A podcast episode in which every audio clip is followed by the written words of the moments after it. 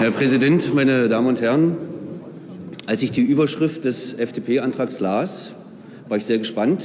Der Name des Antrags Gefahr Wolf, unkontrollierte Population stoppen, insinuiert, dass die FDP-Fraktion die Courage haben, sich wirklich ernsthaft mit einem unpopulären Thema zu befassen.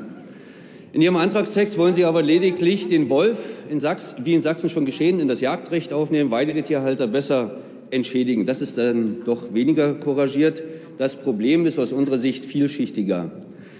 Die in den vergangenen Jahren übermäßig zunehmende Ausbreitung des Wolfes in einzelnen Regionen in Deutschland, zum Beispiel in der Lausitz, ist in jedem Fall Ausdruck der fehlenden Regulierung von Gleichgewichten in dicht besiedelten Kulturlandschaften.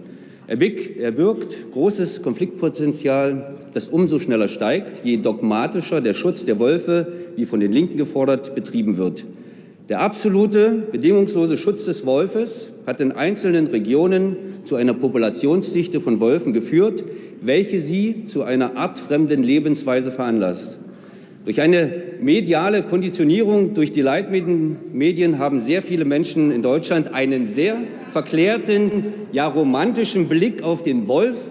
Für viele ist er eine Art in der Wildnis lebendes Kuscheltier. Der Wolf ist aber ein Raubtier und er ist ein Raubtier, das dem Menschen gefährlich werden kann. Ich bitte Großstädter hier wirklich Verständnis für die nachvollziehbaren Sorgen der Menschen im ländlichen Raum zu haben.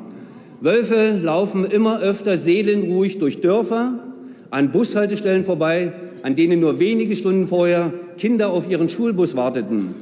Wölfe haben schon lange gelernt, dass vom Menschen keine Gefahr ausgeht. Der nächste logische Schritt ist, dass sich auch ihr Beuteschema ändert. Alles, was kleiner und langsamer ist, ist als potenzielles Jagdopfer anzusehen. Wir brauchen Maßnahmen für eine wirkungsvolle Vergrämung und im äußersten Fall den Abschuss von Tieren, die ihre Scheu verloren haben und durch andere Vergrämungsmaßnahmen nicht wiedererlangen. Romantik ist hier fehl am Platz. In einer gemeinsamen Erklärung der Bundesumweltministerin Barbara Hendricks und Ministerpräsident Stefan Weil aus Niedersachsen heißt es, ich zitiere, die Sicherheit der Menschen hat oberste Priorität. Wölfe, die sich Menschen gegenüber auffällig verhalten, sind zu beobachten und gegebenenfalls zu töten. Zitat Ende. Es geht nicht darum, Wölfe in Massen abzuschießen, sondern sachlich mit Fachleuten, mit Wissenschaftlern und Betroffenen Möglichkeiten zu finden, Wölfe wirksam vom Menschen fernzuhalten. Wenn Wölfe erkennen, dass Menschen für sie eine Gefahr dastehen, werden sie zu ihrem natürlichen Verhaltensmuster zurückkehren und die Nähe des Menschen meiden. Wölfe haben seit ihrer Rückkehr nach Deutschland offiziell mehr als 3500 Nutztiere gerissen. In der Lausitz ist die Haltung von Schafen stark eingeschränkt. Viele Menschen, die sich so wie früher zwei, drei Schafe hielten, sind davon abgegangen. Schafhalter, die ihre Schafe vor allem in Heidelandschaften grasen ließen, haben genervt aufgegeben, mit der Folge, dass die Diversität an Heidepflanzen zurückgegangen ist. Das, was Natur- und Tierschützer eigentlich erreichen wollen, eine Nutztierhaltung, die vorrangig auf der Weide stattfindet, konterkarieren sie durch zu hohe Wolfspopulationen. Darüber hinaus wird von verschiedenen Seiten die Schutzwürdigkeit einiger Tiere der Wolfspopulation in Frage gestellt, da die Zugehörigkeit vieler Wölfe zur Art des Grauwolfes, lateinisch Canis lupus lupus, der vor seiner Ausrottung in Europa heimisch war, bezweifelt wird. Vielfach zeigen genetische Analysen, dass es sich bei tot aufgefundenen Wölfen um Hybriden handelt.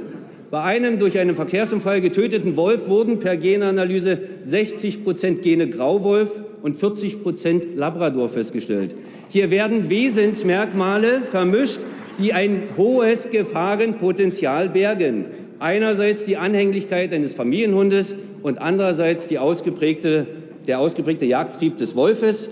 Hier muss mit geeigneten Mitteln festgestellt werden, welche Tiere wir hier ansiedeln und bedingungslos schützen.